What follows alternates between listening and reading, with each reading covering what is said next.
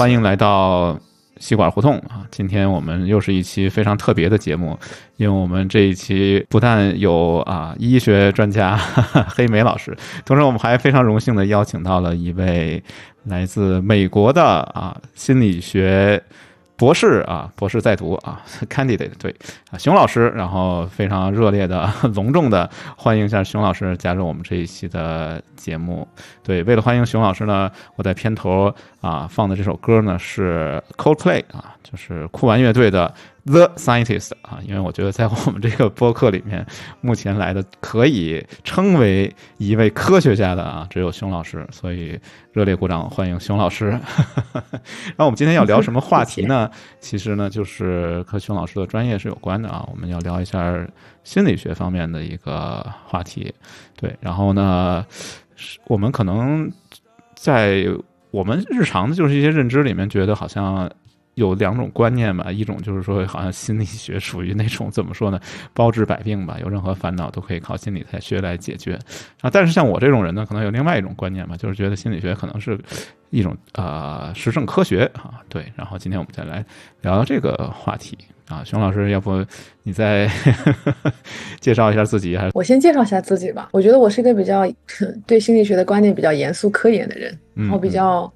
比较严谨，但我也很注意到很多人对于心理学的看法比较玄学。就比如说，有一些高中生很感兴趣的过来问我说：“老师，星座算不算心理学？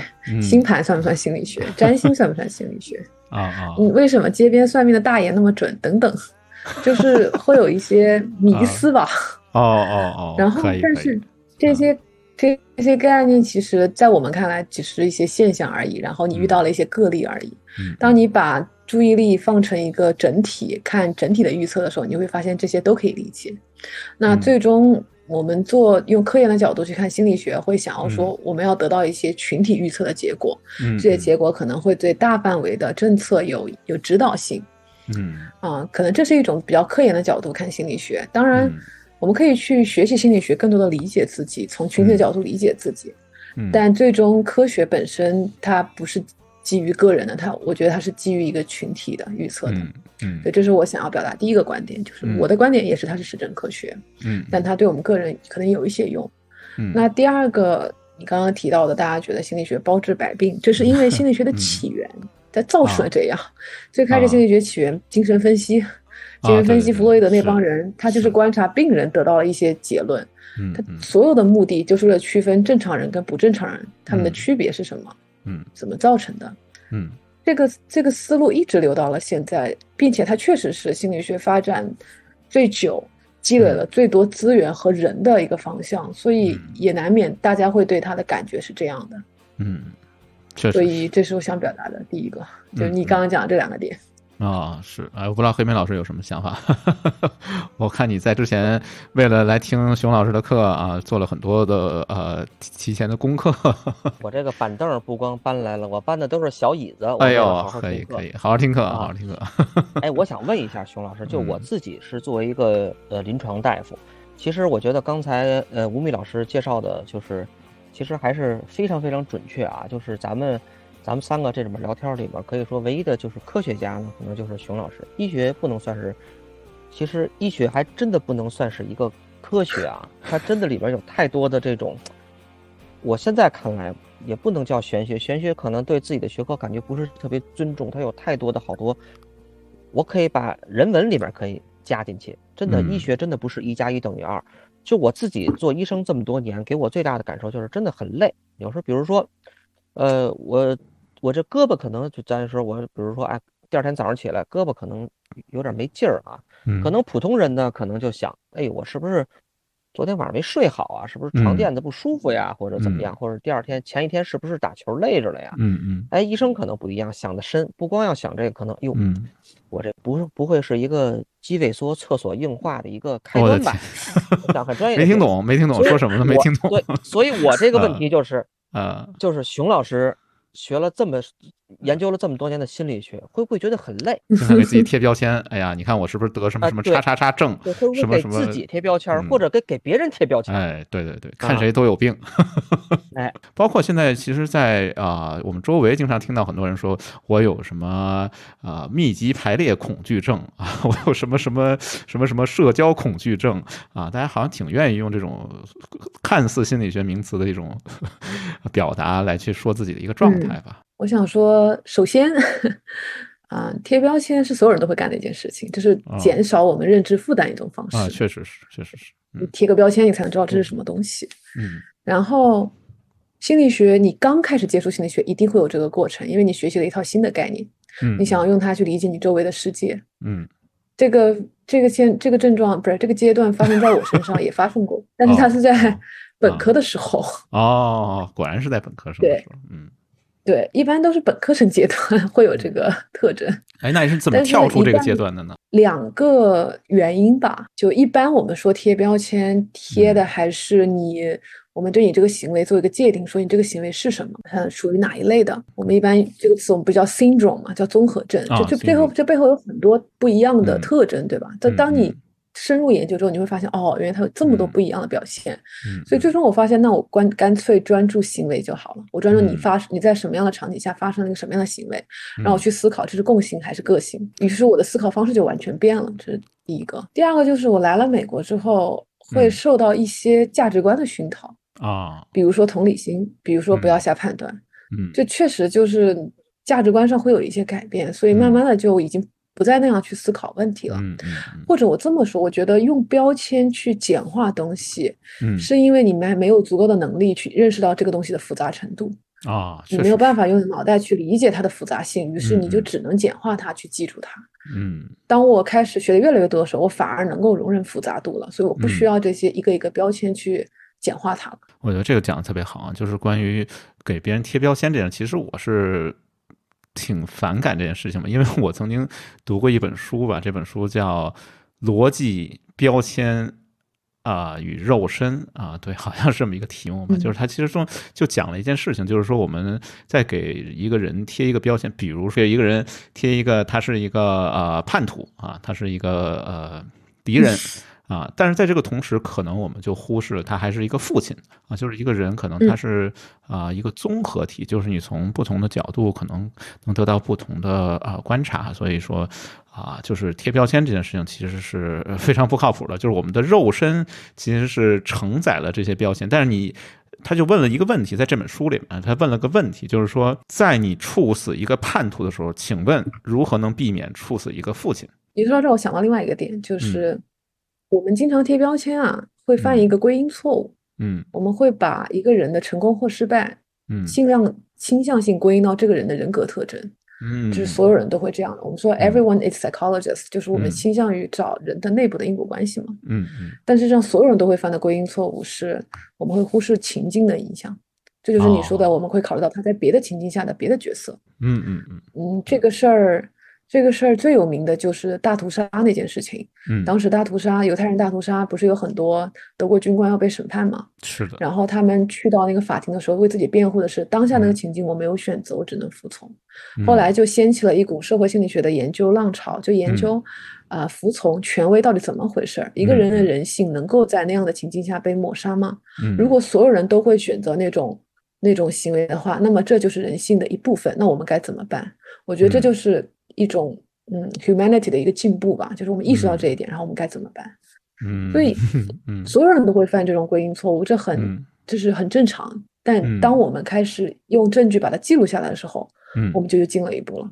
啊，我觉得这个讲的特别好，科学嘛就要找证据嘛，所以我们刚才好像扯的有点远了啊，我们 回归正题来讲一下我们心目当中的，就是作为一个实证科学的，今天我们可能主题就是这样，就是作为一个实证科学的心理学。啊，它是怎么样运作的？或者说，我们想八卦一下，熊老师平时都在做些什么？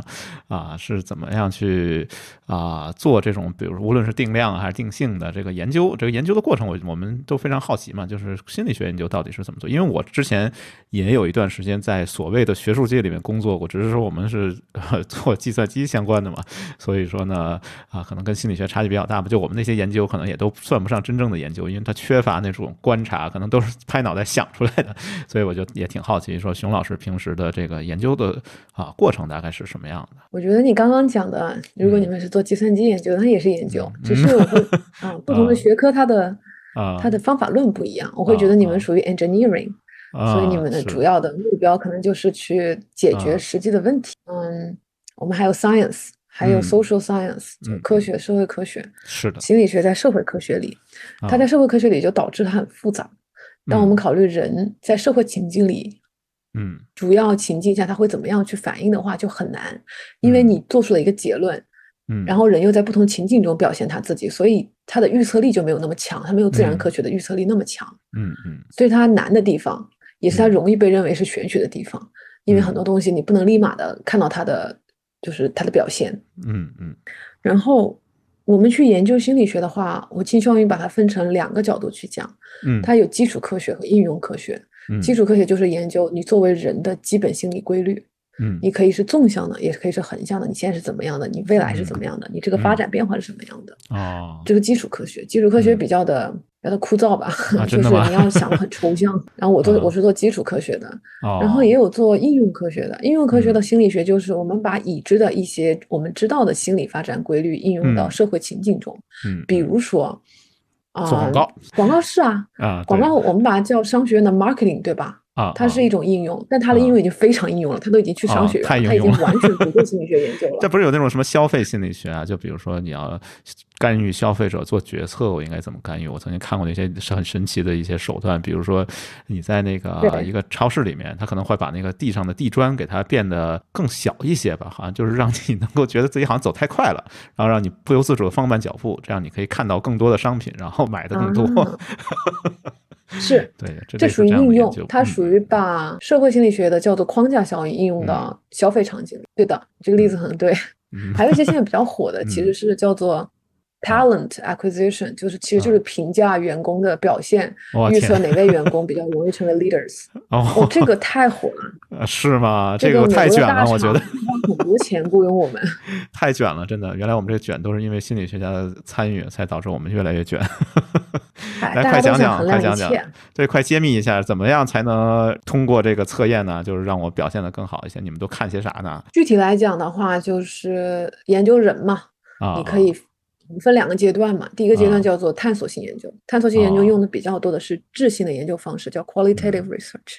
嗯，qualitative research 呢，可能就不以假设检验为目的，嗯，就主要是去收集信息和观察，然后得到一些 pattern，嗯，然后第二步才会用呃实验啊等等定量的方式去 test 我的就是测验我的假设。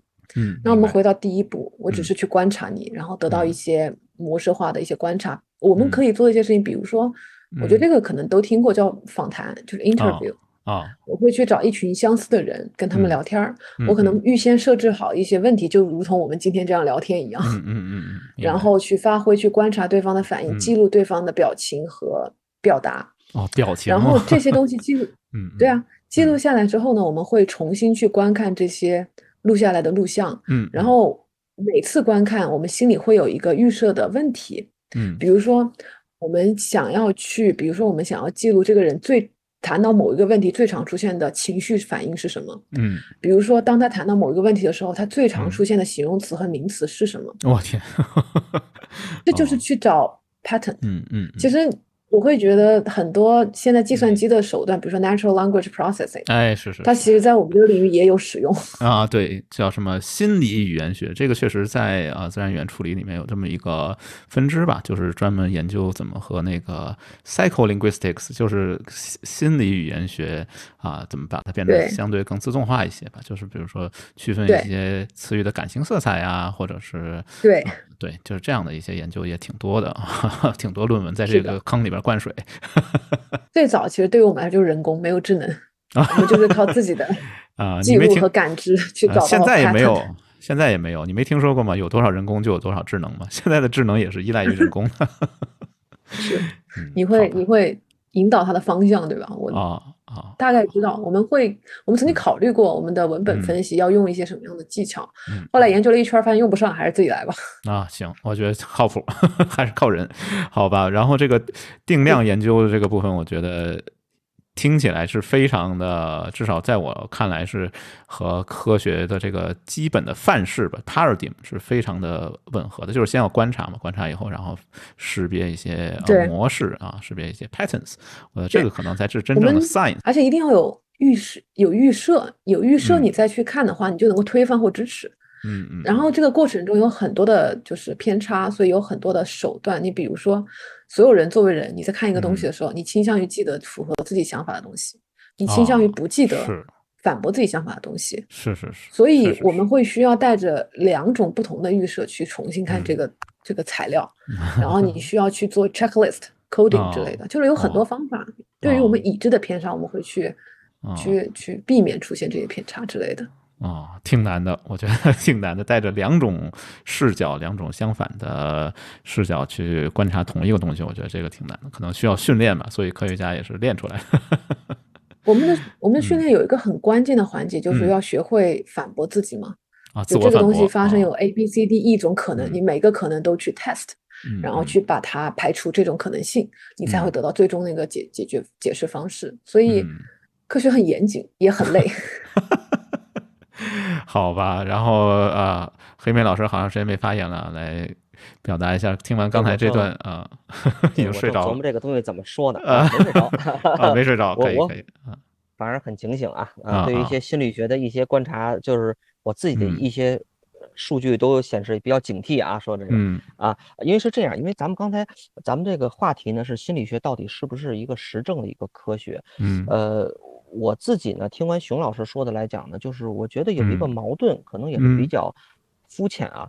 就是呃，从刚才熊老师说的绝大多数的这个心理学的这个方法，从基础的角度呢，可能就是呃观测，然后归纳，对吧？归纳出一个大概的一个导向。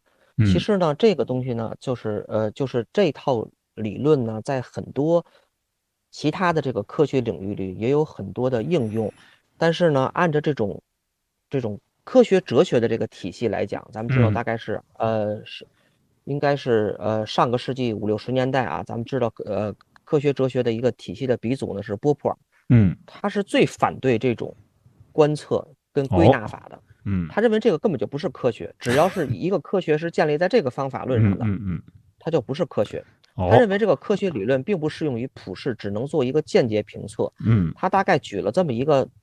一个反例，就是换句话说，他举了一个这么一个很矛盾的这么这么一个例子。当然说这个例子解读有很多啊，嗯，比如说绵羊是白色的这个理论，但是也有人说 天鹅啊，也有人说天天鹅这个事儿。所以呢，呃，人们在检检测了，如果假如说观测嘛，假如说观测了一百万头绵羊，得出了这个绵羊是白色的这个理论，然而在检测之外，只要有一只黑色的绵羊存在。嗯，就可以证明前面的理论是错误的。嗯，所以没有一个人能无穷尽的这个检测绵羊，或者来讲无穷尽的去观测归纳这个东西，以证明这个绵羊是白色的。所以呢，他认为这种可错性的原则呢，其实本质上来讲是真伪的不对称、不对称性。这也就是他这个哲学理论的一个核心，就是这个科学是必须可是可证伪的。但是其实我也知道，现在有很多人反对他这个，甚至还有人给他。给他贴标签儿，说波普是愚蠢的，也有人叫什么愚蠢的这个波普主义啊。嗯，但是就是给我的这个长期就是，呃，就给我的这种的工作的训练，或者说所谓的这种科学训练来讲，我自己这个矛盾来讲，我也不是特别相信这种的观测归纳法。我只相信什么呢？就是心理学的其他一个部分，可能是一个很小的一个分支，就是心理生理学这个分支。现在呢讲的比较洋气，叫认知神经科学这个分支。比方说。你给我拿出，比如脑电波的记录，或者功能核磁的成像，或者皮肤的导率，或者等等等等这些数据，嗯，通过统计学的方法来证明一个观点，嗯，这个我是认同的。哦，但是来讲，如如果这种归纳，呃，如果观测跟归纳作为这种方法论的一个基础的话，我可能还是认为心理学不是实证科学。哎呀，太好了，这个观点我觉得非常尖锐啊！听听熊老师的反驳。嗯，三步吧，我先说第一步。没说完，观测跟归纳只是 exploratory，嗯嗯，真正的 test 是后面的，它是符合 falsify 的原则。我们会做很多这种训练的 falsify 的原则。举个例子吧，嗯，比如说，我现在给你三个数字二四六，告诉你我的数字排列是有规律的，嗯，你现在就要提出假设来 test。你可以提个假设，你可以心里想一个假设，然后问我几个数字，我会回答你是或否。哦，那你会怎么去提？如果只是观测归纳，你会不停的提四六八、五十十五，可能你心里有个规律说它是递进的，然后递进的 interval 是一，就是间隔是一样的。嗯，但是我们认为好的 test 是你要尽量去反驳它。比如说你二四六 test 完了，你你 test 了一下四六八，哦合适，接下来你就不应该五十十五了。你应该尝试另外的可能，比如说它有没有可能是你可以去测试的测试它的下降，比如说三二一啊，我说不对，那你知道它不是下降的，这个是重点，这个是给我们新的知识的点。嗯嗯嗯。所以我前面说的那个步骤只是第一步而已，真正的它它得不到我们说比如说假设检验的结果，因为你探索性分析只是观察而已，你真正的 test 是后面那一步。嗯嗯，我再打个比方，就是我觉得，我觉得有点像你们机器学习里面有个东西，有叫 multi-band arm，就是多臂老虎机。是的，是的，对吧？你你是有一个 explore exploration 的 stage，有有，还有一个 exploration 的 stage stage。对对对。我刚刚讲的全是 exploration stage，你 exploration stage 还没讲到呢。嗯嗯。但刚好他给我补上了，其实就是那一部分 falsify 的部分，其实才是 exploration 的 stage。嗯嗯。包括比如说你去你去收集。啊，neuroscience 的 data，然后做 statistical 的分析，其实这个我们也做呀。我第一年就在做这个东西啊。它只是对我们来说，它只是一个手段。嗯。它好好在很多做 engineering science 的人，他比较喜欢这一类证据，他觉得这个是看得见、摸得着、百分之百的。嗯嗯。就是你这个地方，你在功能有功能，你就亮了，就一定亮了，你不会因为情境我就看不到这个东西了。嗯。不会很难去控制它的出现。嗯。啊，确实。很多人相信这个，但你会发现，我会发现，我身边的做心理学研究的导师们，他们不一定完全信任这个方，或者说他们只把它当做其中一种手段。其原因在于，神经科学有一个很大的呃问题，叫做它可以可逆性的解释。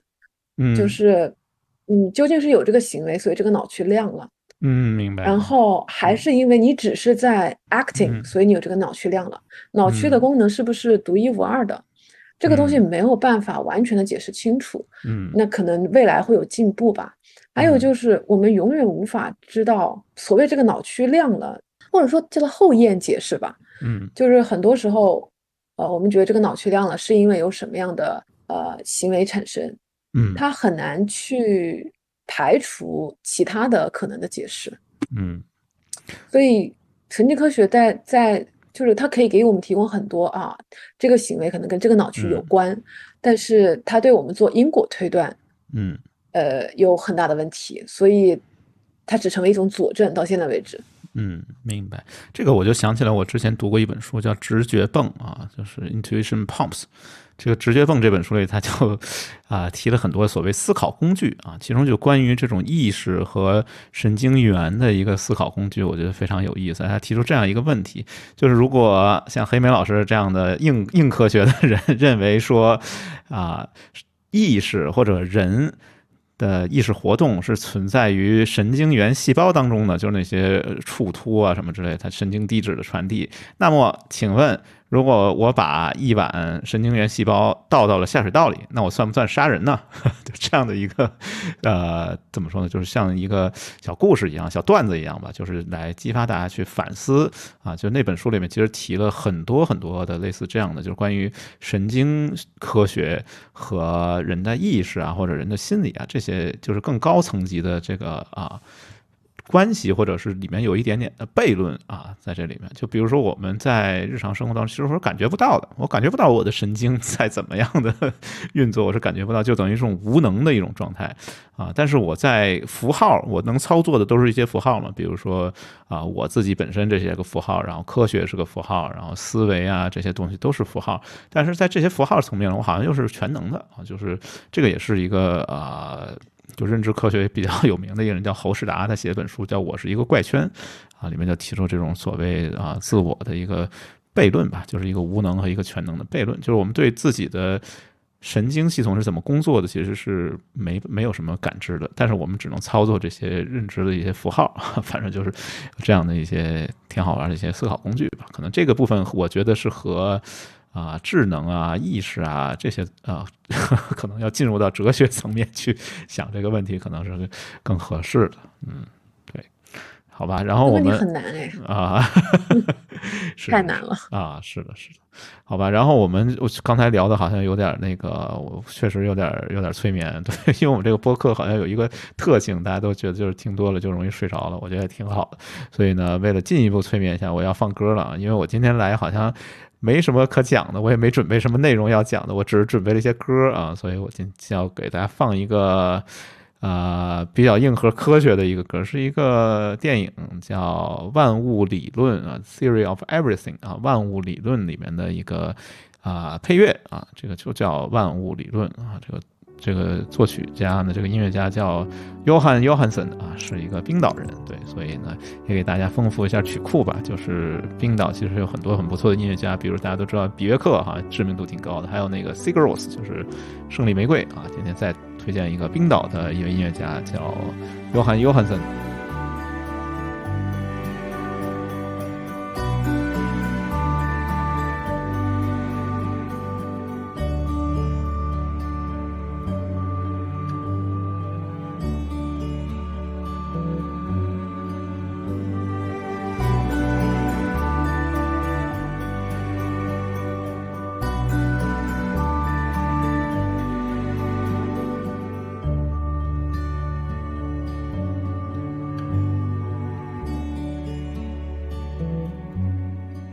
听完了这个万物理论的这个配乐呢，我们啊继续来是继续刚才话题呢，还是说我们可以 move on 了啊？可以转移到下一个话题？不知道黑明老师你还有什么想补充的吗？我是觉得呢，其实如果比方说在一个哲学的范畴去探讨这个问题来的话，其实谈波普尔至少在现阶段来讲，嗯，是挺没挺挺没面子的一个事儿，你知道吗？真的吗？那你为什么要做呢？你这么没面子？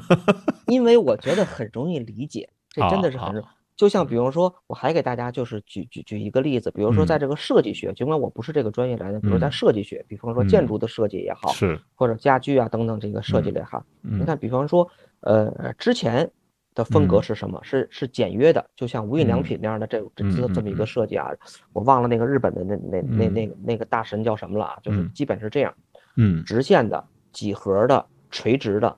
它大概是这么一个风格，但是如果你现在比如说在谈这个设计这个领域的话，现在比如比较潮流的是什么？是有机主义，就是有机主义，它是对，它是反对这些垂直的、这些直角的、这些有棱角的东西，就是呃事物原本是什么样的，比如说花儿是个什么样子，我可能这个椅子呀或者什么，我就设计一个花儿的一个情况啊啊啊，有机主义。嗯，有机主义的人们有人说这个有机主义呢是一种设计的一个折中，就是一个折中。嗯嗯，其实来讲，现在所谓的这种反反波普尔主主义也是这样，其实也是一种折中。他们觉得来讲波普尔太生硬了，非此即彼。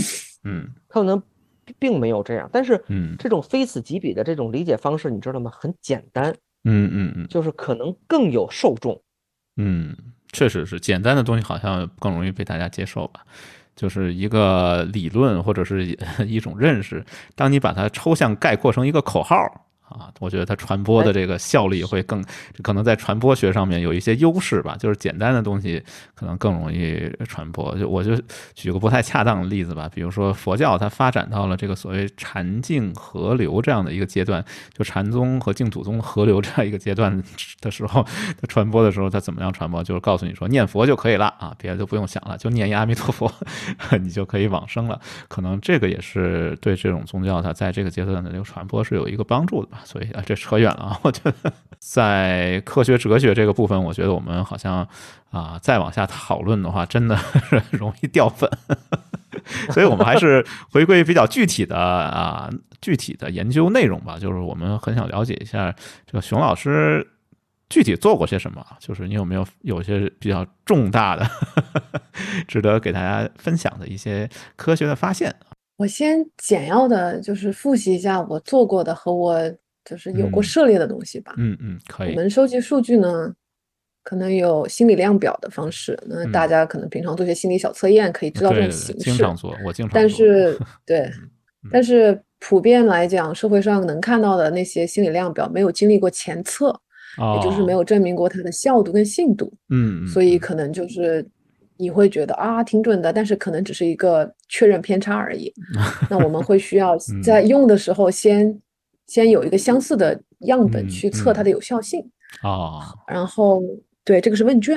嗯，我们前面说的观察也有。那么观察法其实主要是研究婴儿，嗯，因为婴儿没有语言，呃，也不是没有语言，他还没有能够理解我们和跟我们交流嘛。嗯，他也不能写，所以婴儿的话，我们会用观察法。嗯，然后看他们的那个注视行为和他们的动作，记录他们的动作。嗯嗯。然后有面谈法，但面谈法主要针对的是一些比较嗯特殊的被试，比如说跨性别者。嗯。因为这个样本太少了，所以一旦你找到他们的话，你就会就是疯狂从他们身上去收取信息。啊。所以就会做很多的那种探索性分析。啊。OK，然后。我们也有生物学测量，比如说测压力的话，有个东西叫做皮质醇。皮质醇。然后，嗯、对，然后也有那个叫做什么呼吸节律的一个东西的一个指标，嗯、就已已知的觉得跟压力有关的指标可能会测。嗯、就是你可以想象成我们一个研究方法、一个研究话题里面会有好几个测量方式，期待从不同的角度、行为的、认知的、情绪的，还有生理的角度都能够知道它有这个这个模式在。嗯。然后神经科学也做过一些，但我们通常用的叫做 fNIRS 跟 fMRI。嗯，fNIRS 啊，看的是那个红外，嗯，对红外光的，呃，看你这个血流什么的。嗯，fMRI 也是一样的嘛，反正就是看你大脑活动那个地方有没有活动。因为我们有一些假设，就是觉得你某一个脑区跟某一个功能有有关系，比如说阅读是哪一块儿，嗯，语言是哪一块儿之类的。是现在比较火的领域是研究人的社会认知到底在大脑的哪一块儿，比如说你能理解别人是哪一块发育比较比较正常，然后什么样的损害可能会影响这个能力。主要是因为现在啊价值观上我们讲合作讲共赢，那么同理心就是一个基本的心理品质。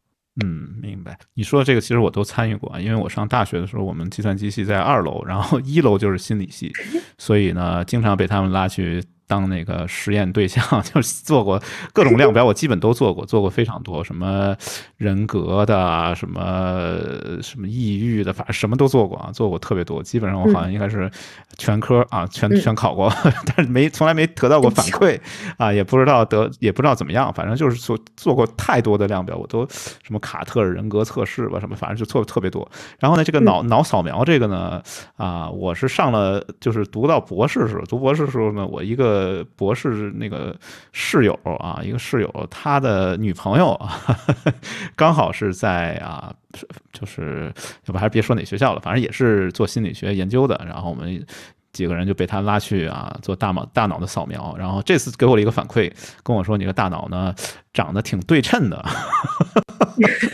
然后我也不知道这什么意思啊，这到现在也没明白，就跟我说我大脑左右大脑长得比较对称啊，我觉得也不知道是个优势还是个。还是个什么贬损之类的，这是褒义还是贬义，我都没弄清楚啊。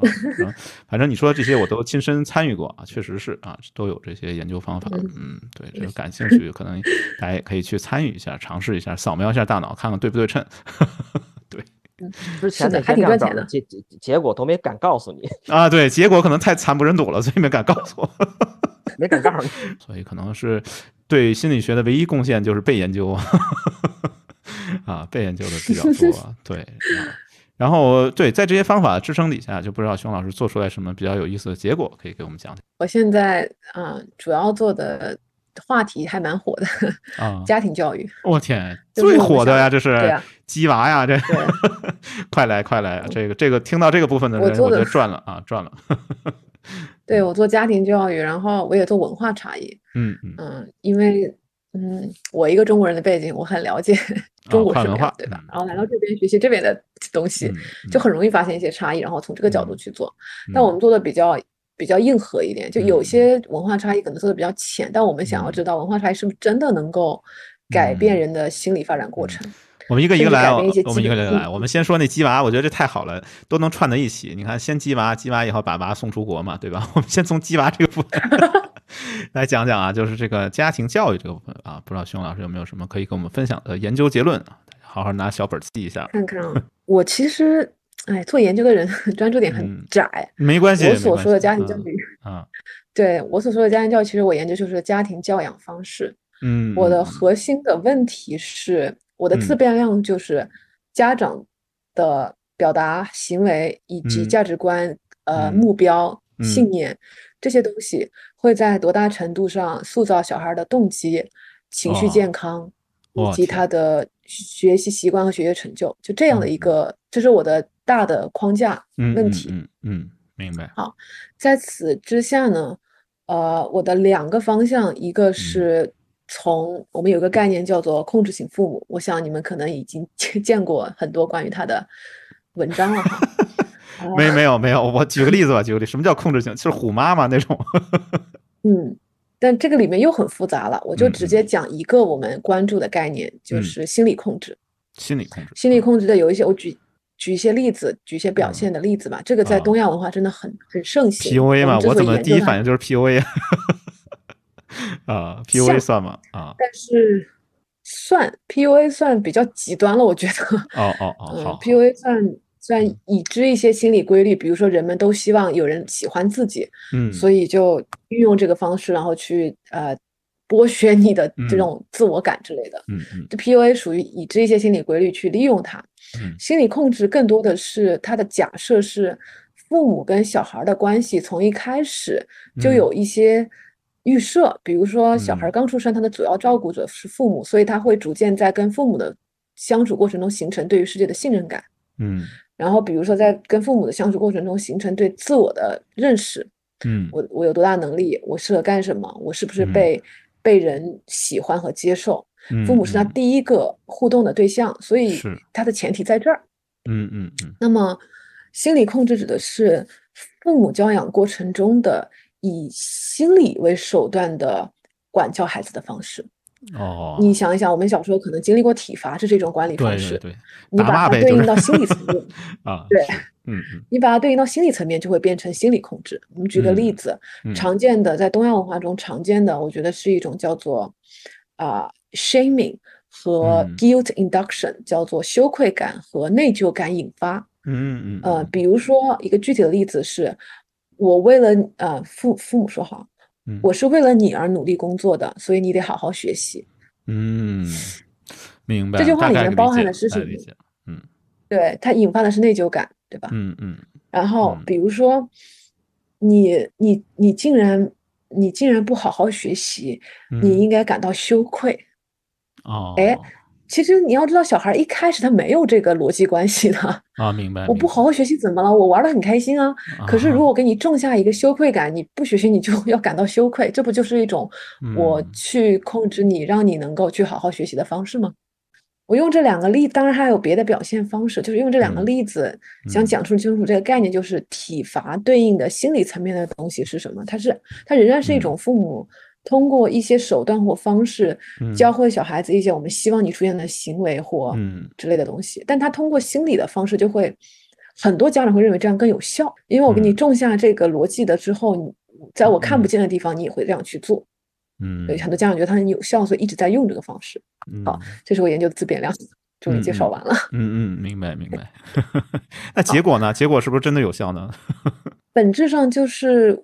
很多人觉得有效啊，就大家都觉得有效，对吧？然后，嗯，所以去研究嘛，嗯，呃，但是我们研究的层面不是说你真的花很多时间去学习了，嗯，这个如果你说这个层面是有效的话，那其实有效的，因为我们会发现中国小朋友他们在初中的时候，他们的学习时间没有下降，他们的学习动机没有下降，嗯，对，这个是有用的，呃，这个层面是有用的，但是你再仔细去看，如果我们把小孩的动机分四类。啊，一个呃，分两我我分两类吧，一类叫内部动机，一类叫外部动机的话，嗯，是内部动机下降的很快，外部动机上升的很快。哦，明白。你可以把它理解成，我们用一种方式保持住了你对于啊学习的投入感，嗯，但同时我们在剥夺你对学习的自我探索跟享受感。哎呀，是啊，所以大家就是会出现，比如说高考以后把书都撕了呀，什么什么。这种行为是不是就可以证明说他确实内部内在动机已经没有了，全是外在动机了？就是从群体层面来看，内部动机是有下降的，但个人层面可能每一个人都不一样。嗯，但如果你看群体的话，我们就会出现一些群体性的问题，比如说，我记得是哪个清华的教授说有一个词叫“空心病”，嗯，它就是一个群体的现象。嗯，就中国小孩儿，尤其是成绩好那帮小孩会出现空心病。哦，然后这个这。我们所有的结论有个背景，这个背景是青春期的时候，我也研究青春期哈。青春期的时候是一个小朋友们会逐渐的被同伴吸引，被社交关系吸引，嗯，然后去探索自己喜欢干什么，自己未来想要做什么职业的时间阶段。嗯，你在保持他对于学业投入的同时，其实就剥夺了他对于这些东西的探索的时间。嗯，所以其实有个度的问题，我们经常会说有个度的问题。当然，我们现在不知道这个具体度是多少，但是你想想，如果他有这么多发展任务要去做的话，是啊，你在一味的强求他的学业投入的话，就会哎有一些动机就会没有被发展起来，甚至被伤害掉了。最主要的问题是心理控制，因为它以心理为工具，嗯，所以它会造成很大的情那个情绪困扰。主要的原因是因为，当你在使用愧疚感和内疚感作为一种动力去产生一些行为的时候，到后面你可能会形成惯性或者扩大化，以至于不论发生什么事情，你总是先批判自己。不论发生什么样的，面对任何失败，都会是我应该感到羞愧。我应该感到内疚，嗯，那有时候会陷入陷入这种负面情绪，就会产生抑郁跟焦虑症。所以中国小朋友的普遍来讲，他的抑郁焦虑情绪比美国小朋友高很多。刚才听熊老师讲完这个，我觉得挺有意思啊。所以刚学会一个新词儿，不知道熊老师听没听说过，叫恶意自学。对，什么叫恶意自学呢？好像就是说你在家里边吧，没事儿没事儿的时候，你老去，比如 B 站啊，去什么一些，反正各种网站吧，去看那些啊，就是教辅的教材呀，或者是给你讲课之类的啊，这种就叫恶意自学。然后导致呢，最近好像 把这些材料、这些视频都从这些网站上下架了啊，就是防止呃学生们去恶意自学。对 我也是新学会这个词儿啊。然后就是刚才你讲的青春期这件事情啊，我又。想起来最近读一篇文章，就是啊，也是一个心理学的一个比较出名的一个公众号吧，就是他发了一篇文章，调查了很多人啊。就是关于早恋这个话题，就是中学生早恋这个话题，很多人就说：“哎，你看我中学的时候都没恋爱过啊，你们不让我恋爱，然后我一到了一个大学毕业，你就马上让我结婚啊，这怎么可能呢？我根本没学过怎么恋爱，我怎么结婚啊？所以可能就像熊老师说的，在青春期时候，它本来应该发展的一些功能，比如说社交啊，比如说恋爱这些东西，可能它都啊被啊抑制了吧？我觉得可能跟这个都有关系，就是一直在恶意自学啊，连早恋的机会都。都没了 啊！这个这个很有趣，这个是我研究另外一个方向，就是青春期社交，然后学业这几个关键词。嗯嗯，我会研究同伴关系，因为我很好奇。我们一看数据，就是中国高中生的这种，我们就说叫 romantic relationship。嗯嗯，他们讨论的会比美国小小朋友要少，但现在已经有改进了。就这几年的数据会发现，哎，我们有更多的了，尤其是一线城市。嗯，跟上了，那么又会带来后续的问题。那如果这样的有一个过渡的话，会不会带来更多的？就可能因为我们一直不是这样的嘛。你经历了一个转折之后，会不会我们不知道如何去处理他们在关系中遇到的困难？嗯嗯，有没有可能你遇到关系困难，你不知道怎么处理，又又会产生更多的心理困扰，然后产生心理疾病？哦，这又是另外一个问题了。就是当你转折之后，又会不会出现新的问题？这也是我们研究的领域，就是文化变迁带来的一些后果。嗯，反正就不是被啊 家长这个心理控制伤害了啊，就是失恋伤害了。我觉得 好像成长真的是很难的一件事情。我也觉得，嗯，好吧。然后那个刚才聊的挺多的吧？我觉得我再放一首歌吧，就是一个这首歌呢，我觉得就是搞心态这首歌。为什么说搞心态呢？因为这个乐队起的名字非常神奇，叫 Chinese Football 啊，中国足球，哎，这是非常搞心态的一个乐队。然后这个歌呢更加搞心态，这歌叫《地球上最后一个 emo 男孩》啊。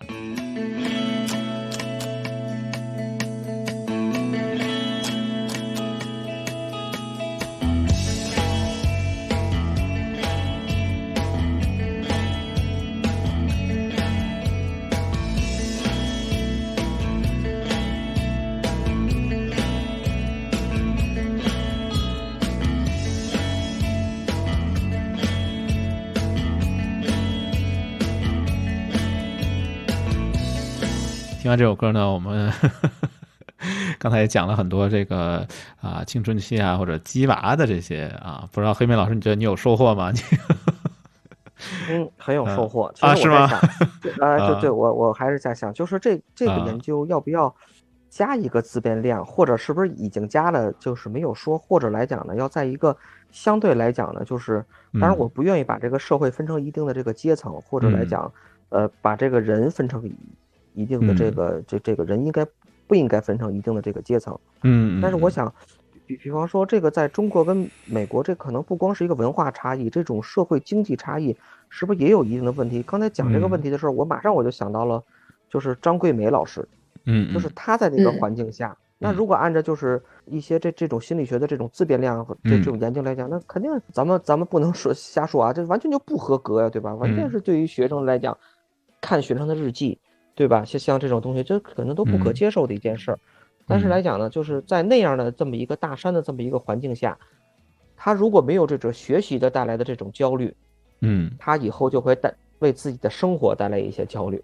嗯，可能。或者或者会说更大的焦虑，或者说这些的，就是就是这些研究对象要不要在同一个社区里面，嗯，找这些样本，嗯，明白。我感觉这个问题好像听起来有点像这种伦理学的问题，就是我是的目的，比如我的目的是让你改变命运啊，你在这个大山里边 就是学习可以改变你的命运，那这个目的是不是足以为我偷看日记这样一个手段来辩护啊？就是我用了一些听起来好像并不是特别有尊重人或者是尊重人性的这样的一种手段啊，这个手或者是我比如说我用了什么心理控制这种手段来帮你达到了一个学习成绩更好，你走出大山这样一个目的，那这个目的能为这个手段辩护吗？我觉得这个问题好像啊，反正我是没有能力来回答了。我觉得是反正挺好的一个问题吧，确实值得思考的一个问题。其实这个问题很好哎，我曾经想过很久这个问题。然后我也去查了一些资料，嗯嗯。首先，第一个我想回应的是，嗯，有差异，确实低收入阶层这种做法更多，啊，就是 controlling，就是这种控心理控制更多。你像中国农村也这样，中国农村跟中国城市比，进城农村这个东西比较多，对吧？嗯。然后其实相当于啊，您提了个问题，就是它究竟是文化还是社会经济地位的差异造成的？嗯，我们想说都有，嗯。你想，文化是适应社会你周围的环境产生的。你的文化其实本质上是一种一种共识，一种我们怎么去适应这个周围环境的共识。嗯，所以都有，嗯，两者都有出现之后，他们会互相强化。嗯嗯，啊，这是第一个，就是你的社会经济地位是一个原因，它是一个自变量，没错。但是我们要意识到它跟文化之间的互动。第二个，我们讲的粗俗一点，就等于我是不是站着。站着说话不腰疼，我是不是站在一个很好的经济环境下去说你们这样不对那样不对，是吧？就是这样一个想法。我我对他的思考就是，它是一个鸡生蛋蛋生鸡的关系。究竟这样不利的思维，确实有可能是这种不利的环境产生的。嗯，然后它是一种应对自己的环境的一个生存策略，没有错。但是我们要不要留在这个思维环境里？难道它产生是合理的，我们就应该留在这个思维环境里吗？难道不这样做？是不行的吗？嗯，不一定。嗯，比如说，我举个例子，有一个叫做 growth mindset，叫成长性思维，这是很火的一个心理学概念。嗯嗯，说实话，这个概念一开始产生，根本是研究美国那些家庭收入最好的家庭那些小孩，然后找到他们的一个共性，发现哦，他们都有成长性思维。嗯，他们遇到困难比较容易坚持。嗯，然后你再去对比。发现低收入阶层或者成绩比较不好的小朋友，他们比较有固定性思维，他们遇到困难会觉得自己反正也改变不了了，可能是对环境的一个响应吧，就是觉得我反正改变不了环境。嗯，然后一些干预性的实验发现，事实上你把成长性思维引入给这些比较就是情况比较差的小朋友，对他们的他们的好处是最大的，也就是说思维的升级。带来的，你看这个世界的不一样的方式，反而是最有用的。所以我会觉得，所谓的站站着说话不腰疼，它的点在于你有没有判断别人是不是对的，而是我们要采用的观点是，我们要把这个你不同世界思维引入到这个思维，让你知道有这么个东西存在，对你的认知世界产生冲击，可能会有可能把你带入不属于，就是带入带你逃离这个阶层。嗯，这是我们想要做。我觉得。人文的研究跟思维其实就是发展发展出概念，嗯，拓宽拓宽你的思维边界，这个是它的意义。所以一定是错的吗？不是，你不要去判断，你不要去下判断，不要去下道德判断。嗯，但是你所维持的一个观点是，打开世界，看到不一样的处理这个事情的方式。我可以保持住一些我的适应的东西，但是我会不会可以避免掉一些不好的东西？嗯，我理解就是说，即便你还想采用这个呃 controlling 就这个心理控制的方法，但是。啊，如果你知道还有其他的选择，然后你选择这个 controlling，是不是也意味着你的认识是在不一样的一个层级上面呢？是可以这样去理解吗？一步步进步吧。其实我刚想补充，嗯嗯，我们所说的心理控制是我们意识到它的不好，但是这个概念可以细分，它可以变成行为控制。嗯嗯。其实本质上，心理控制很多的父母就是自己的情绪控制不太好。说实话，就是他会把负向情绪投射到小朋友身上，depression 的家长，对吧？嗯嗯嗯。那我们把这个概念进一步分割开，就是你对小孩的行为控制能不能跟你自己的情绪控制分开？嗯。你会不会把一个对于小孩的管理跟你自己的情绪发泄分开？以及你是不是能够意识到，除了用情绪绑架之外？有没有别的方法？能不能讲道理？对，然后能不能更有耐心？我觉得很多时候其实就是没耐心，觉得这个方法就是最快。我我哄一下他，他就不闹了，最快。那有 有没有耐心？嗯，有没有别的方式？那我们现在这个这就是思维升级的意思。嗯，但我们现在这个时代，感觉大家都倾向于去选择，无论是有意还是无意的吧，就选择那种所谓短平快，什么二十一天学会 C 加加。对，就是只要有短平快的选择，好像是大家更愿意去接受的啊，这样一种时代吧。可能耐心真的是一个非常缺乏的吧。我觉得，包括我自己，可能对很多事情都是越来越缺乏耐心嘛。就刚才啊，熊老师讲到这个。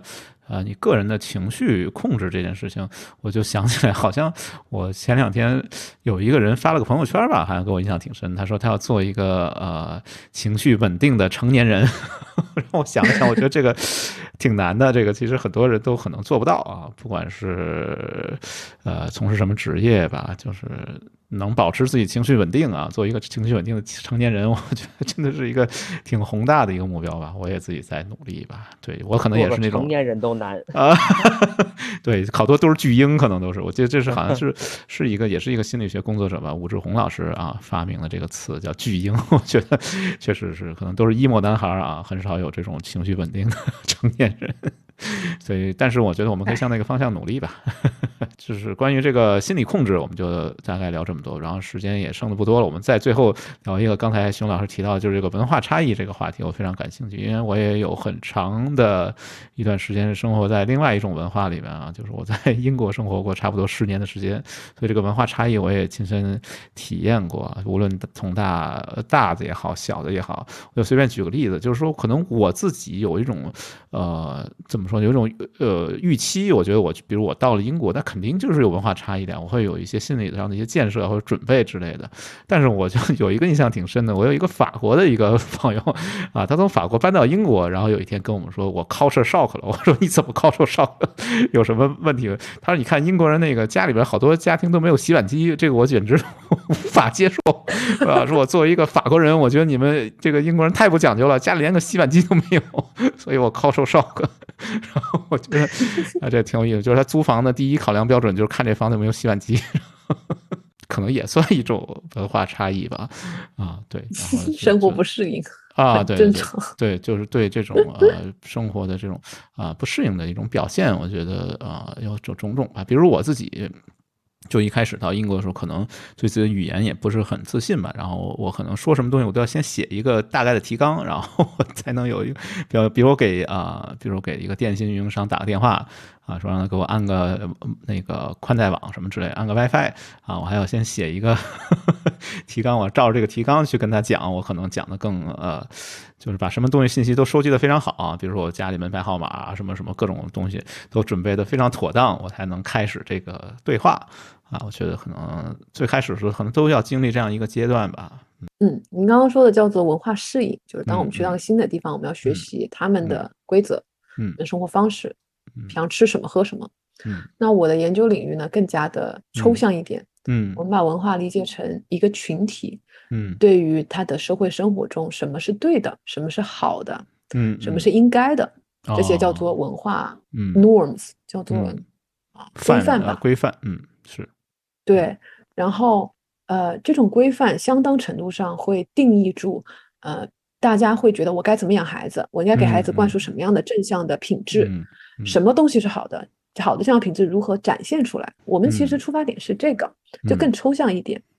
那这个东西会不会完全改写大家的心理需求，或者或者比如说情绪健康的发展等等？嗯，那我举一个具体的例子。嗯啊，我非常感兴趣的概念叫做 social competence，叫做社交能力吧。哦，这个好像最近特别火。那个 有两种方两个方向吧，一个叫那个社恐啊，一个叫社牛。对，不知道是不是跟这个大家非常关注这个社交能力啊？现在吗？啊，对，还真不知道，不知道吗？现在那个国内最说的最多的就是说，哎，这个人啊，社交牛逼症啊，这个人社交恐惧症啊，这两个词儿是特别特别流行的。对啊，那我觉得这反映了文化变迁了，已经啊。可以说，这相当于已经把我们研究的东西已经在改变了。嗯嗯，我们已知的或者我们过去的研究积累的嗯证据告诉我们，啊呃，东西方文化定义的社交成熟是不太一样的。嗯嗯嗯，比如说我们非常强调的一些观念，比如说，嗯，我们会觉得一个人静水流深是一个特别好的人格特质，就是你啥都懂，但你不炫耀，你必须要谦虚。嗯嗯。对，然后你以前是这样的，但是我现在觉得大家普遍定义的所谓社牛的人，就是跟谁都聊得来啊，特别能说啊，这说对。哎，这个叫 assertiveness。嗯嗯，对，是这样的。嗯，这个是之前我们知道的一个差异，确实是这样的。还有一个已知的差异叫做 social sensitivity，嗯，叫做社社会敏感、社交敏感性。社交敏感性就是对以前我们会觉得。呃，你要对别人的需求感知特别敏感，然后你甚至能够让别人很舒服。嗯，上他某某一个程度就有点引发出讨好性人格的感觉，暖男呗，就是。但嗯，但是西方文化对这个概念的看法其实是非常矛盾的，他们觉得这个东西有好有坏。嗯，他们觉得这个东西如果太高的话，影响到个人的自主性、独立性，因为他们是个人主义文化，非常强调是。所以他们他们对于这种。这个方面的社会能力定义叫做一个 balance，balance between sensitivity versus your own independence。嗯，这个是一个有差异的地方。这是因为我们集体文化会更多的考虑群体和别人的需求，而个人文化会考虑个人的适应感吧，所以这里也有一定的差异。嗯，啊，但我会觉得现在已经如你描述有一个变迁了，就家长对于小孩的社交能力的培养的重点也开始变了。嗯，但。我所知道的，在我的老家的农村，还是有一大部分，有一部分就是经济情况比较差的家长，还比较传统的家长，嗯，他们培养小孩的时候，还会要求小孩服从、听话，然后不要多说话。他们会觉得害羞的小朋友是比较好管的，听话小朋友比较好管的，但是其实不不符合我们现代社会所定义的社交能力的。嗯，是的，就刚才熊老师讲的这个 sensitivity，我就想起来，其实我母亲就是一个非常 sensitivity 的人。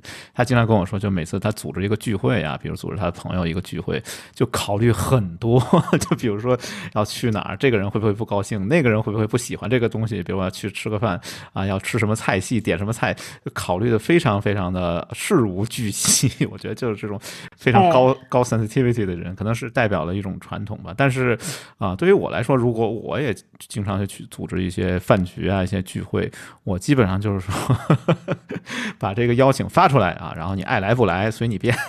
对，可能这种心态 呃更多一些。我觉得现在好像也代表了一种代际之间的一种差异吧。就是我觉得啊，至少在城市里面，可能大家呃普遍在这个 independence 就是这个独立性上面，个人性就 individual 就是这种个人主义方面，可能发展的更多一些，因为大家。表达自己的个性啊，或者是啊，怎么说呢？就是没有那么，但是也不是完全没有。但是我觉得那个 sensitivity，我可能有的时候我知道啊，我应该啊提高一些 sensitivity，但是好像我有时候也懒得做。对，可能有这种呃心态上的一个。不一样的地方，你的平衡点可能不一样啊，所以每个人都在找自己的平衡点。我觉得是的，是。而且咱们在一个变革的时代，哎，对对对，很难讲，确实是，确实是，可能受到全球化呀，或者受到这种欧美文化的一种呃强势的影响吧。就是欧美人认为能说的人啊，就叫社交牛逼症啊，所以呢，我们现在也认同了这种啊，就是特别能说的啊，跟谁都聊得来，朋友特别多的人啊，这样的人大家都觉得是给起个名字叫社牛啊，然后普遍的大家都说哎。我是一个社恐，好像自己给自己贴个社恐标签也是一种啊，怎么说呢？给自己一个啊借口，或者是给自己一个宽恕啊，就是让大家原谅你，你那个 比较沉默，大家应该谅解你，可能也是一种啊，有点像谅解式的这样的一种表达吧。我觉得我听到的非常多，就是很多人都说我自己是啊社恐，包括我自己有时候我经常说啊，我也社恐啊，你们社恐，我也跟着你们社恐。我不知道啊，黑莓老师，你自己觉得你自己是社恐呢，你还是 社牛呢？我社恐啊，你看啊，真的说话，哎呀，啊，你也社恐，好吧，好吧，没有是是这啊样是这样，我也觉啊得是因为有的时候确实是我是很喜欢聆听的，我我我愿意，特别是就是嗯。呃跟，因为我自己涉及的专业嘛，这个医学嘛，真的嗯。是很窄的一个专业。嗯，我们自嗯。己我我们自己讲，我们自己的专业呢，就相当于是一个我们叫墙角专业，只能往上爬，真的，啊这真的是只只能往上爬。啊是一个很很单一、很线性的这么一个，包括自己嗯的思维啊，可能也都是这样。嗯而一些其他的，我我们觉得来讲，比比方说，呃嗯，商业呀或者经济学呀，我们觉得就嗯是在嗯房房屋中间的一个专业，不见得往上爬的会有多啊高啊，会有怎么样的话，但是我觉得还是涉猎的比我们要广泛的多。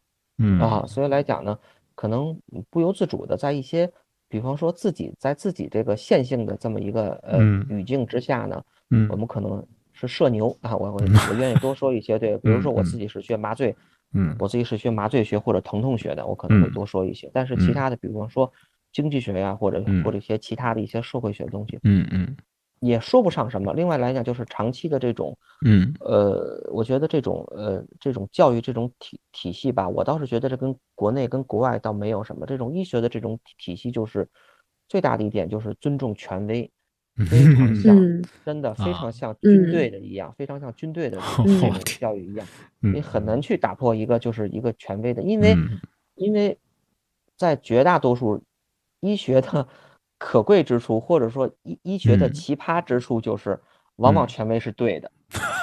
嗯，真的，啊，明白，真的没白是这样跪啊，给人贵还是贵出来对我们点道理自己来讲，比方说我嗯。自己回忆我自己的这种教育经历，或者我自己的嗯。这这这种工作经历来讲，我当时比方说，我当时比如说在一个个病例讨论上，我特别想说这个观点，我觉啊得这个病例讨论无论是这个，我觉得我自己说的对，但是呢，我由于社恐或者这种尊重权威的这种不好的嗯或者好的这种嗯习惯，嗯我忍了下来，我再哦过一年。我自己再反过头来想这个病例讨论会，我会说，我幸亏没说，太哎幼稚了。啊，不然你就社死了是吧？你就不是社恐社牛，你就社死了是吧？是这样，所以我觉得医学的奇啊葩或者医学的可贵之处，就啊是绝大多数权威真的是这真的是对，真的是权威，哎呀，是是是，真的是这样。嗯，所以你这么一说，我倒反思了一下，可能我自己就跟你差距比较大了，我应该属于那种肆意扫射型的。因为我想对跟你的这这种教育背景啊，或者跟你工作环境，肯定这有非常非常大的关系。就是这样，嗯，啊是不是从事了一个不太好的行业？是不是进了互联网行业人都这样？不知道了。呃这我觉得这跟行业没什么关系。我觉得这可能啊学，当然说咱们也不排除一些个案啊。嗯，关于这个呃文化差异，怎么一下聊到社交恐惧症这个问题，好像扯得有点远了。然后今天我觉得我们时间也差不多了，还有最后一点点时间啊，不知道啊，黑妹老师还有什么想跟熊老师请教的？这个又一个权威来了，呃，对，嗯，其实我对于生理心理学，或者说这个这个方向，就心理跟生理的交叉特别感兴嗯。趣，不知道就是怎么看的，因为嗯。我自己有一些经历吧，就是嗯。嗯，我的父亲是癌症去世的，嗯。而且是最恶性的胰腺癌。嗯。然后我在陪伴他的最后的过程中，我会发嗯。现癌症的生存真的很玄学，我觉得很玄学，嗯。就是讲不清啊，有些东西。然嗯。后我会觉得，甚至对他们来讲，仿佛心情好就能够让他们，或者嗯，感觉这个东西正向，就会让他们，我们不嗯说不说存活，但起码存活的日子里会仿佛更加的精神更好一点。我觉得。嗯我不知道，我觉得是不是临临终关怀这个东西，西，在国内现在嗯发展的怎么样？心理学有没有被纳入进去？嗯啊，然后，嗯，医学生如何看待这个东西吧？心理跟生理的关系。嗯就是应该还是发展的还是挺好的，包括临终关怀这一点，可能各个医院啊，可能都有所设计，包括有这种临终关关怀的病房啊，或者呃也引入了好多这种社工的这种的体体系呀，帮着这种处于生命末期的人，呃更不能说开心吧，他可能也没有什么太多开心，应该是平静的走完他最后的路，应该还是做的挺好。因为其实医学自己也在反思，或者来讲，特别是就你说的这个胰腺癌这一点，前两天我刚刚看了一篇文章，就是医学往往有的时候是看似在进步的，比如说这是一个。这是一个应该是上海的一个专门做胰腺癌的一个教授，他在讲，比方说在十多年前要做一个胰腺癌的手术，大概可能这个应该是普通外科或者肝胆外科应该最大的手术，叫辉珀手术嘛，就呃就是它的这个这这个简称嘛，基本上来讲要十几个小时，大概可能要十几个小时咱们才能完成这个手术，患者的这种的出血呀，包括什么影响啊，也非常非常的大，可能后面的生活质量呢，可能也也不是特别的高。但是呢，发展到十多年以后，现在这种手术已经很微创化了，甚至很多医学中心，甚至来讲县一，就是像县一个级别的这个医学中心，都能用腹腔镜来完成这种像像这种微创的手术，甚至来讲发展的更高阶段，有这种机器人的这这种手术，可能切除的更加精准、更加快，发展到了最快的可能三个小时吧，甚至有两个两个多小时这样。但是他在反思这一点，这十多年来胰腺癌的这种。不管是五年生存率还是十年生存率没有变化，嗯，对，这就是在就相当于就是医学的最单纯的就硬核的医学看似在进步，嗯，那你可能但我那我创伤可能小了，其实来讲，包括比如说胰腺癌，比如咱们再举一个个例，乳腺癌，呃，在我上学的时候，乳腺癌应该是一个越做越大的一个过程啊，从一个乳腺肿物的一个切除，甚至乳房的一个。切除，甚至我们还见过更大的来讲，把底下的肋骨也要做一个剔除，甚至还有把部分的肺叶也要做一个切除，越做越大，越做越大，也没有什么特别好的一个发展。但是现在可能不一样了，但是这个可能就是单纯的一个技术的一个一个发展，现在不需要那么大了，甚至来讲还有很多这种保乳的这种手术，还能给女性就是留下乳房，这是这很有这个涉及到这个社会学呀，包括尊严一点。包括这种像一些其其他的这手段上的这种，这种乳腺癌的这种的这种五年生存率可能就得到了一个提高，但是对于一些其他的一些癌症，比如说像你说的这种恶性程度很高的一个，看似进步了，嗯，但是还是没有太多的一个进步，这个可能就是涉及到了另外一点，就是说，那即便是这样，还要不要做这些手术？嗯，那还是给他一个就是，哎，我就直接的，我不知道西方或者更好的告别呗，怎么处理？嗯，对你怎么着，包括一些可能安乐死，在这这种伦理的问题上，在国内国际都有很大的争议呀和讨论，就是怎么结束生命。嗯，这个话题感觉有点沉重了，但是我想非常沉重啊，推荐一本书吧，就是我读过一本书，不知道你们读没读过这本书啊，就是叫《最好的告别》啊，是一个印度的一个医生吧，然后他写这本书里面就讲了，呃，他叫姑息治疗啊，也是一种呃。不是，也不能叫临终关怀吧，但是他就是说，怎么让一个得了一个呃，比如说像癌症啊这样的一些啊病症的人，在最后的阶段能够呃，就是。相对来说更平静的离开我们吧，所以啊，这本书可以看一看，我觉得还是挺有启发的。其中它有一段，我自己会去 找个机会会去和我的父母去讨论的一个，就是关于如果说你进入到了一种就是啊意识丧失的一个状态，你要不要比如进行有创的抢救啊？你要不要去呃，比如说什么插各种管啊，用那种。啊，一种非常极端的方式来维持自己的生命，你要不要做这个？就是他建议说，每一个子女吧，其实都应该跟自己的父母去讨论一下这些问题啊。所以我觉得他列了很长的二十二十多个问题吧，我觉得都挺有价值的。然后这本书给我挺多启发，所以说也分享一下。我觉得这个话题稍微有点沉重啊。对，呃，我们下一次其实，在我们的计划规划里面有一期就专门讨论这个生死问题，只是我们还没有做好准备来去。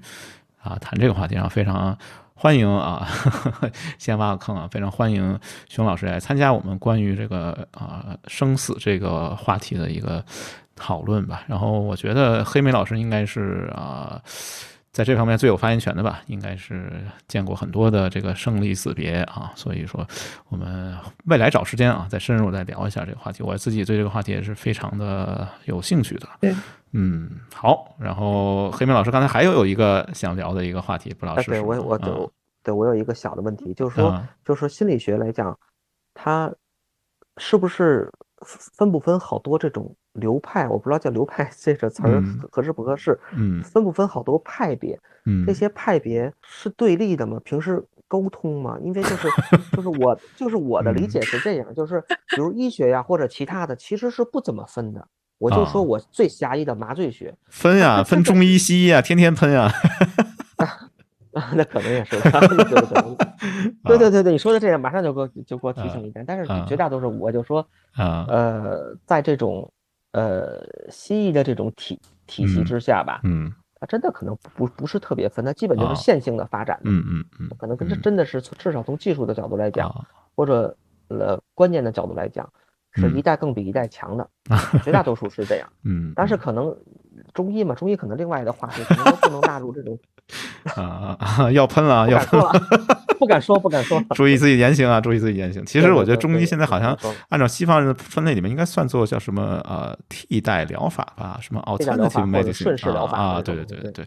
好吧，扯远了，那么这个问题留给熊老师。熊老师，你哪一派的？你是华山派呢？你还是崆峒派？说到流派，我想想啊，仔细想一想，有，它从根儿上就有，也是有，因为大家的出发点不一样。嗯嗯。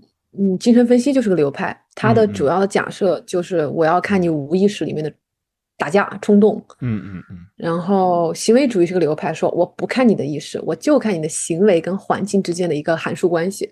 我什么样的刺激能够让你产生什么样的行为？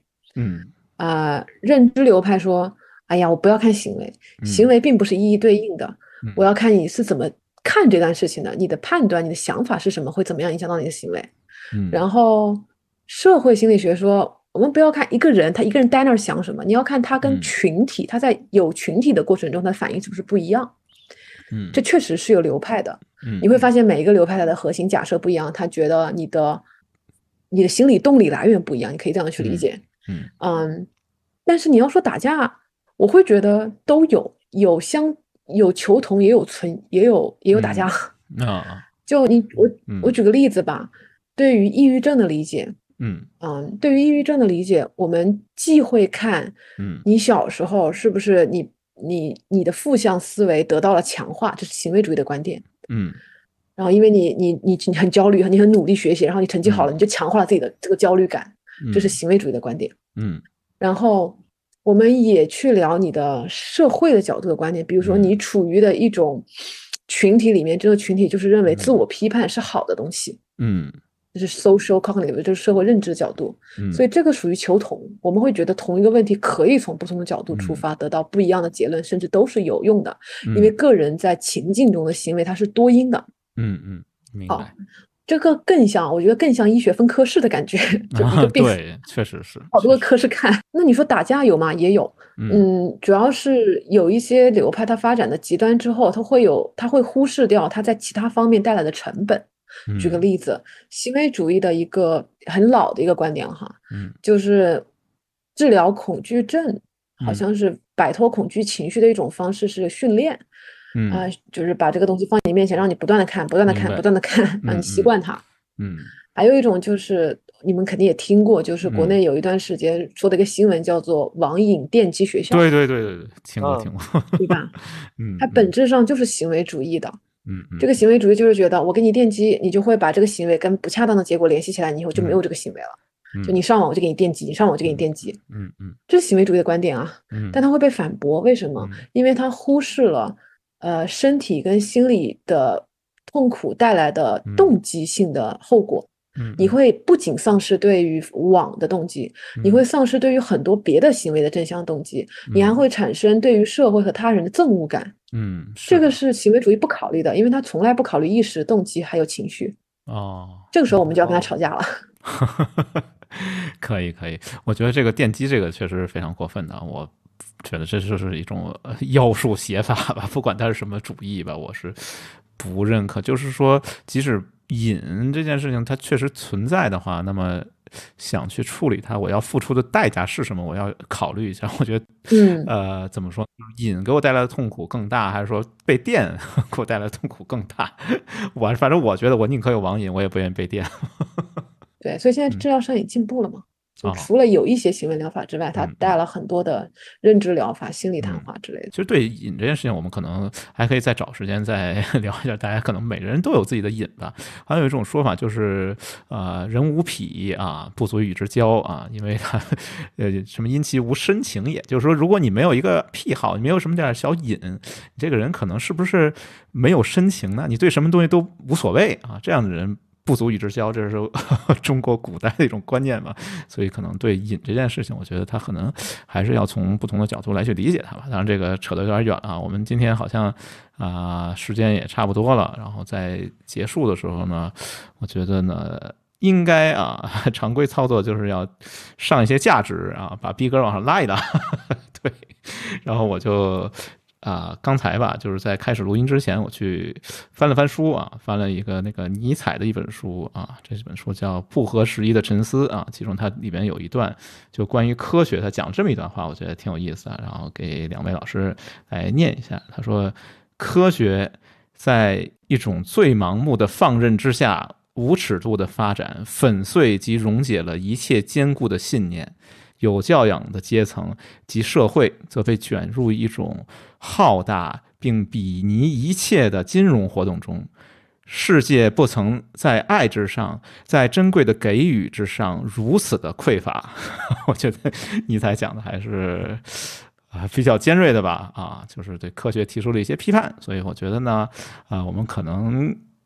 可能是需要啊，当然尼采讲的不一定对，但我觉得我自己觉得可能是随时都需要带着一种批判的态度，无论是看待科学，还是看待心理学，还是看待中医，还是看待西医，我觉得这样可能啊，我们会对一一个东西会有更深的认识。我说三点，我说三点，我天，你这么多说，对我觉得这么多要说的啊，就是那个呃中医西医那个话题要说的，刚才我提前说了吧啊，你说三点，第一点啊，第一点就是啊。你们所谓的理论太落后了，我天，落后了，不足以检验我们的成果。嗯嗯。第一点，第二点是你们误会了我的理论，而且测试的方法有误。哦。第三点，只要条件适合，才会有更好的结果。但是你们达不到我们想要的条件。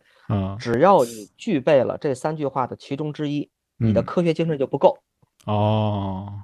这是说给中医听的吗？这不，我我可没说，但这不是我说的。这是谁说的？这是这个是对科学精神的一个大概一个描述吧。其实也没有谁说的，大概是从一个大部头的 人。可以可以，这个价值还是很完美的啊！这也上了不少价值。我说熊老师那边有没有什么价值？赶紧上价值。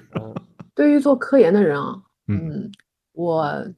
受我受影响最大是我们系的一个老师，他是美国社会科学院院士，他年纪很大了，七十多岁。嗯嗯，对，然后他退休了已经，但是他还在自掏腰包运营他的实验室，他是做婴儿认知研究的。嗯，我们一般会觉得这个研究特别的枯燥无聊，因为首先婴儿很难找，其次婴儿研究有很多的推测在里面，你只能观察，你嗯很难做些东西呢。嗯，但他乐此不疲。嗯，他其实很大程度上激发了我对科研的兴趣。嗯，他曾经这么告诉我，他怎么去看待科学的。他的文章真的发的很好，他发在什么 Science 上面，他是真的把大佬心理学的东西发到 Science 上面去，给贵，所以他很厉害。嗯，真的给贵。嗯嗯，所以他对我的影响是，他觉得他很骄傲自己能够为科学添砖加瓦，即使这个砖跟瓦现在是错的。嗯嗯，但他能让别人来接瓦。嗯，所以其实 上方接瓦是吧？啊，嗯，这个心态非常好，赞心态，嗯嗯。嗯，他觉得科学是不断进步的，我们早就知道，我也知道，我现在做的东西可能未来某一天就会过时，但如果我不踩这一脚，那未来那一脚他踩在谁身上呢？嗯，是，所以他有一种让我觉得他已经对他的他的格局好大呀，科学真的是一种 啊，需要牺牲啊，需要献身，对。嗯，好吧，那我觉得熊老师这个价值上的确实是可以啊。然后我非常惭愧啊，因为我已经从学术界退出了，对我已经不做，我以前也没做过，未来也不会再去做科学。但是我是觉得啊，就是心理学其实啊，可能我自己的理解就是它可能提供了一种对自己认识自己的。这样的一个视角啊，所以我最后结束的时候给大家准备一首歌啊，是已故的这个流行天王 Michael Jackson 的一首歌，叫《Man in the Mirror》啊。这首歌里边就就讲了，就是说我们改变从哪里开始？改变就从镜子中的那个人，也就是你自己开始啊。所以我觉得听完今天熊老师给我们分享的内容以后呢，啊我可能要再重新审视一下自己啊再重新考虑一下啊要不要献身科学还有没有这个机会？好吧那我们今天节目就到这里啊拜拜啊再见 为什么一片沉默我的天呐好吧。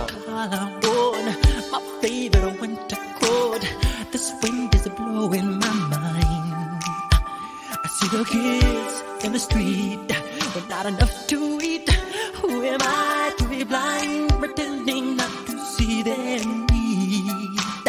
A son's disregard, a broken